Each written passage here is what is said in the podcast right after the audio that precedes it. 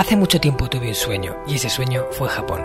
Me llamo Marcos Cartagena y quiero darte la bienvenida al Hanasaki Podcast, un lugar donde te hablaré de las enseñanzas más valiosas que he aprendido de la cultura japonesa, mis propias reflexiones sobre la vida y una sección de entrevistas que he titulado Personas con Ikigai, en la que traeré a hombres y mujeres que han encontrado su propósito vital y trabajan cada día para. Espero de corazón que disfrutes de los minutos que están por llegar y por último un breve mensaje en japonés que deseo algún día seas capaz de descifrar. Hanami ni seichuste saite.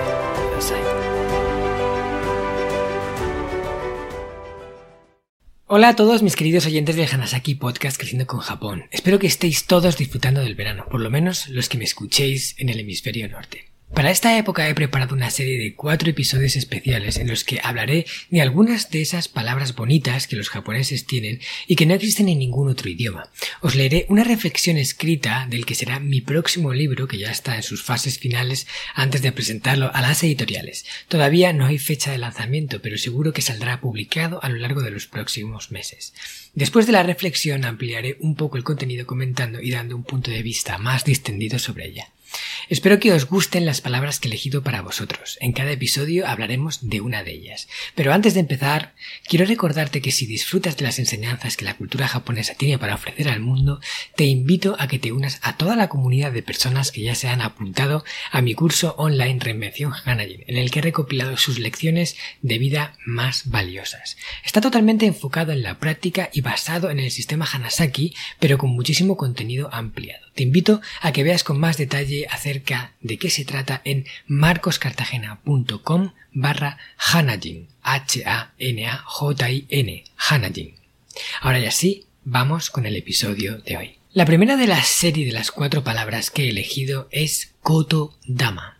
Koto Dama es una palabra compuesta por dos símbolos en el que Koto significa término y Dama significa alma. Su traducción o interpretación sería algo así como el alma que reside en las palabras y hace referencia a esa esencia que contiene cada una de las palabras, de las que a veces no somos conscientes, pero que siempre está ahí. Y cuando decimos algo tenemos que ser conscientes de que esa esencia permanece en su interior y la descargamos sobre el lugar, sobre las personas, sobre los objetos en los que hacemos referencia.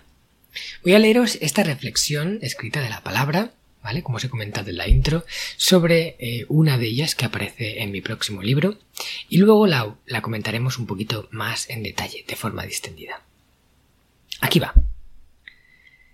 Cada vez más sabemos la importancia que tiene el lenguaje, la forma en la que nos hablamos, las palabras que decimos y aquellas que navegan por nuestra mente mientras pensamos poseen una gran influencia, no solo en nosotros, sino también en las personas que nos rodean. Ningún pensamiento es gratuito.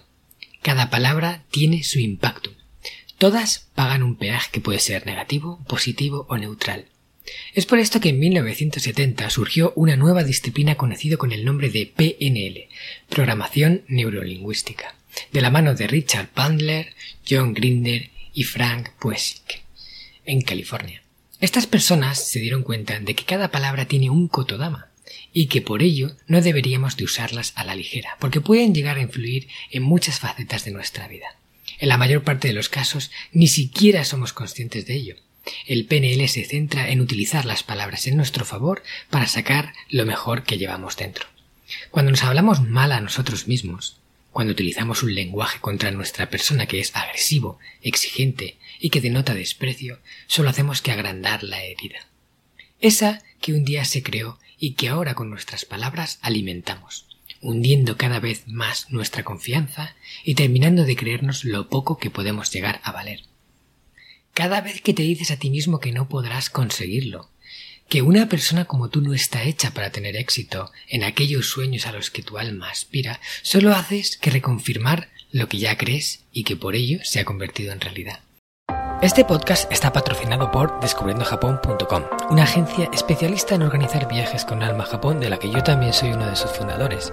Hemos nacido para dar servicio a todos aquellos que quieran descubrir el país de una forma diferente, con la que poder conectar con su esencia y volver de allí con la sensación de haberlo conocido de verdad. Viajes con grupos de tamaño reducido, visitas a lugares fuera de las clásicas rutas turísticas y acompañado por uno de los guías del equipo de Descubriendo Japón, un amante de la cultura japonesa que habla el idioma y que te lo mostrará más como un amigo que como un guía a la vieja usanza. Yo soy uno de ellos. ¿A qué esperas para hacer realidad tu sueño? Visítanos en descubriendojapón.com. Y por supuesto, con esto no quiero decir que podamos lograr todo lo que queramos en la vida. Lo imposible existe y las limitaciones son reales. Sin embargo, la grandeza del ser humano es inmensa y todos tenemos un enorme potencial en nuestro interior, normalmente superior al que imaginamos poseer. ¿Cuántas personas han logrado hacer cosas que se creían imposibles? ¿Cuántas personas se han enfrentado a la crítica, a la opinión desfavorable, a las palabras llenas de un Kotodama pobre que han vertido sobre ellos y a pesar de todo han roto una barrera que decían nunca podrían superar.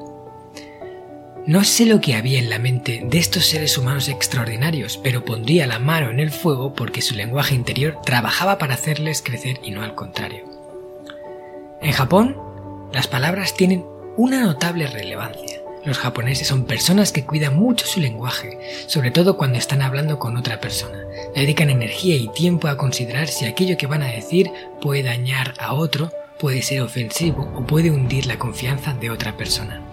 Precisamente por este afán de utilizar el mejor lenguaje posible en función de la situación en la que se encuentran, a veces la comunicación entre ellos se hace un tanto compleja, sobre todo para los extranjeros que tratamos de aprender su idioma y comunicarnos con ello.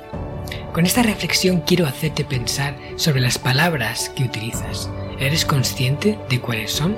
A lo mejor ni siquiera te habías parado a recapacitar acerca de qué términos salen más por tu boca y sobre todo en cuál es su kotobama te ensalza, te hunde, te deja indiferente. Hasta aquí la reflexión escrita. ¿Qué te ha parecido? ¿Te ha gustado? Espero que te hayas sentido en sintonía con ella y que te haya resonado todo lo que te he contado.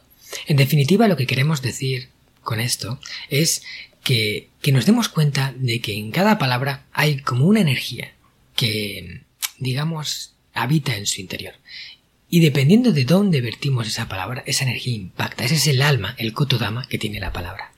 Si la vamos a verter sobre nosotros mismos, es importante que cuidemos cuál es la energía que vamos a verter.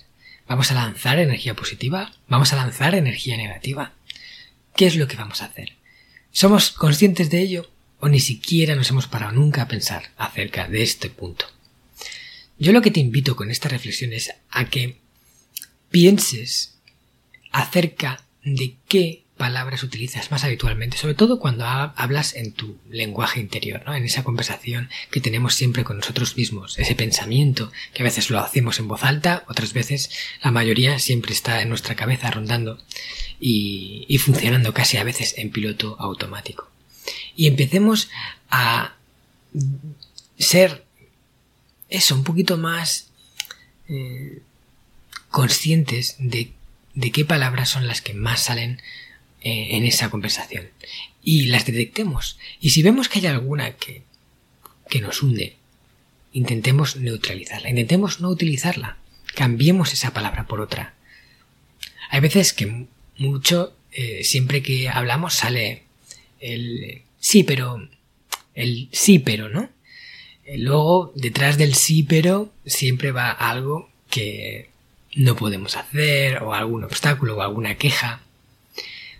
¿Eres consciente de que usas eso? ¿Habitualmente o no lo eres? Esto es lo que yo quiero que entiendas.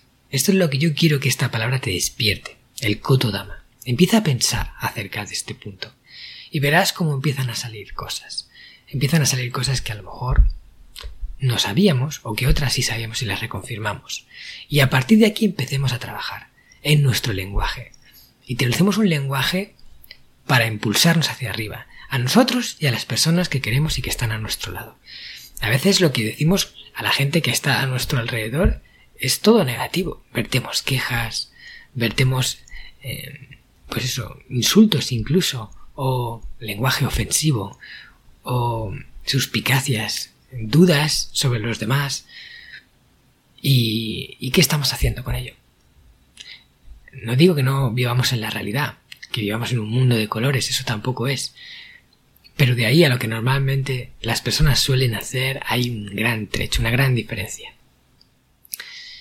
Y esta reflexión va encaminada a este concepto. Así que, si después de escucharme haces un replanteamiento y analizas un poquito tu lenguaje y empiezas a mejorarlo, empiezas a trabajarlo para que el lenguaje te suba para arriba y no te baje para abajo, ya ahí vas a lograr un gran avance. Piensa en el coto dama de las palabras y que no se te olvide que cada una de las palabras que dices tiene ese alma que reside en su interior. Con esto, amigos y amigas, llegamos al final de este primer capítulo de palabras japonesas con significado especial. Espero que os haya gustado y sobre todo que os haya aportado valor. Te invito a que compartas con una persona que conozcas este término, que creas que le puede resonar, que le puede venir bien, y que esta reflexión puede ayudarle a prosperar en su camino de evolución personal. Una persona, solo una, no te pido mucho. Y lo puedes hacer de cualquier forma. Hoy en día hay mil maneras de compartir algo. Luego también te invito a que si te ha gustado el episodio no te pierdas la serie completa, porque va a constar de tres más a partir de este uno cada semana, y que si puedes me dejes una reseña en Spotify si es ahí donde me escuchas en esa plataforma, porque ahora se pueden puntuar los canales de podcast y si me dejas unas estrellitas me ayudas a llegar más lejos. Ahora ya sí me despido y soní con o sea, este Tanoshikatta. Arigatou gozaimasu, minasan. ¿Qué tal? ¿Te ha gustado el contenido de hoy? Si es así, te estaría súper agradecido si pudieras ponerme una reseña positiva en Apple Podcasts, Evox o la plataforma que utilices de forma habitual. Esto me va a ayudar a hacer llegar a más personas un contenido que realmente creo que es valioso.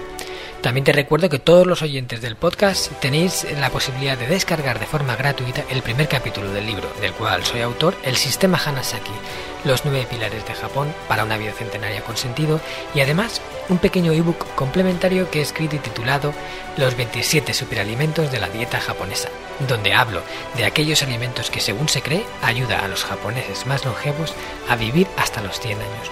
Puedes descargar estos dos obsequios en marcoscartagena.com barra regalo. Nos vemos en el próximo podcast y como dirían en japonés, mata kondo, soremade o genki.